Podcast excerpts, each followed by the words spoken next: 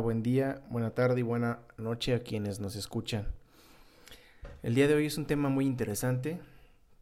Espero puedan escucharlo de principio a fin. Y tiene que ver con eh, lo, el llamado soft law o derecho suave. Posteriormente explicaré a qué se refiere este término.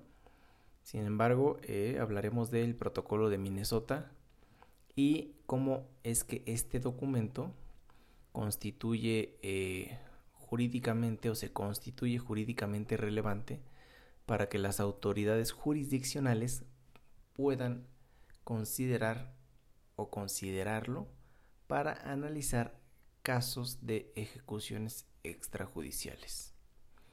Es decir, el tema está enfocado al protocolo de Minnesota y este protocolo se conoce también como Manual de las Naciones Unidas sobre la prevención e investigación eficaces de las ejecuciones extralegales, arbitrarias o sumarias. Bien, antes de este, tocar el tema de fondo, solo me gustaría hacer una referencia al soft law, porque eh, en la justificación precisamente de este tema se abordará este término. Este término eh, quiere decir, o el soft law, son aquellos actos que carecen de carácter obligatorio y cuyo incumplimiento no puede ser exigido por las autoridades. En ese sentido, se trata de prácticas que no han emanado de las fuentes tradicionales del derecho, quedando en principio fuera del ámbito de lo jurídico. En otras palabras, se trata de una cuasi legalidad que no tiene vinculatoriedad y cuya fuerza de enlace es mucho más débil que la ley ordinaria. Bien, esto es el soft law en términos generales, pero muy puntuales. Y era importante que lo conocieran porque el tema eh, tiene que ver precisamente con este derecho suave. Bien, ¿qué sucedió en la vida eh, real o diaria? Elementos del ejército mexicano dispararon en contra de dos civiles privándolos de la vida. Fue el quejoso quien dio la orden de accionar las armas de fuego en contra de una de las víctimas. Entonces vamos a entender que el quejoso es perteneciente al ejército mexicano, ¿ok? Bien. Por tales hechos fue sentenciado en primera y segunda instancias por el delito de homicidio calificado. Inconforme, promovió juicio de amparo directo en el que solicitó la aplicación de diversas reglas del protocolo de Minnesota, al considerar que la investigación no se llevó a cabo con estándares internacionales. El Tribunal Colegiado de Circuito del Conocimiento consideró que no era aplicable el protocolo de Minnesota ya que pertenece al denominado soft law en contra de esta sentencia se interpuso recurso de revisión. Bien. ¿Qué dijo la primera sala al respecto?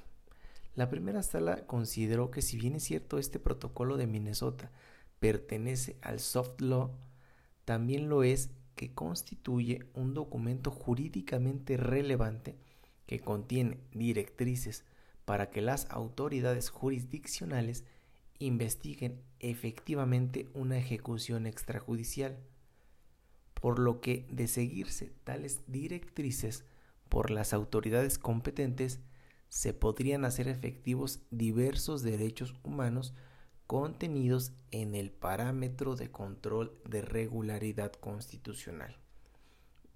¿Cómo justificó la Corte este criterio? Bien, dijo precisamente que el manual de las Naciones Unidas sobre la prevención e investigación eficaces de las ejecuciones extralegales, arbitrarias o sumarias, también conocido como Protocolo de Minnesota, contiene directrices para realizar una investigación eficaz cuando se cometan privaciones de la vida por agentes del Estado.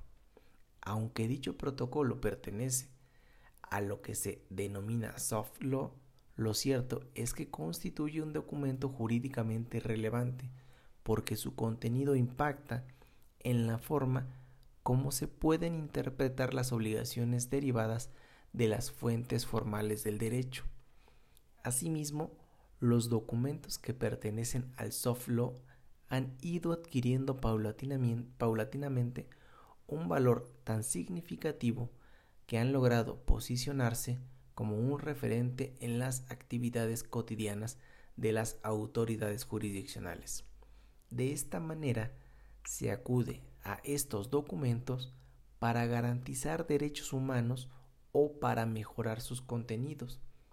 Así, el protocolo de Minnesota puede ayudar al cumplimiento que tienen las autoridades competentes de llevar a cabo una investigación seria y efectiva en casos de ejecuciones extrajudiciales. Ahora bien, no se desatiende que este protocolo constituye solamente una vía, sin ser la única, por la que se puede cumplir con dicha obligación.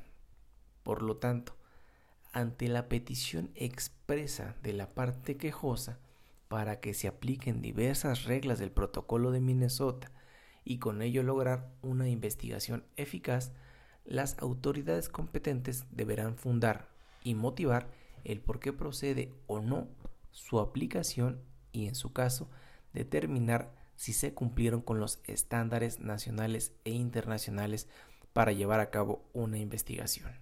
Bien, esto fue la justificación de lo que dijo la Corte, es decir, en términos generales o en conclusión, el protocolo de Minnesota constituye un documento jurídicamente relevante que las autoridades jurisdiccionales pueden considerar para analizar casos de ejecuciones extrajudiciales.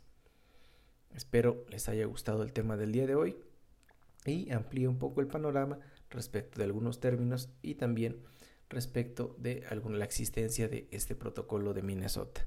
Gracias, no olviden buscarnos en nuestras redes sociales y también en Spotify, Apple Podcast, Google Podcast e iVoox y seguir nuestras cuentas en las diferentes redes sociales. Gracias, nos vemos el próximo jueves, hasta luego.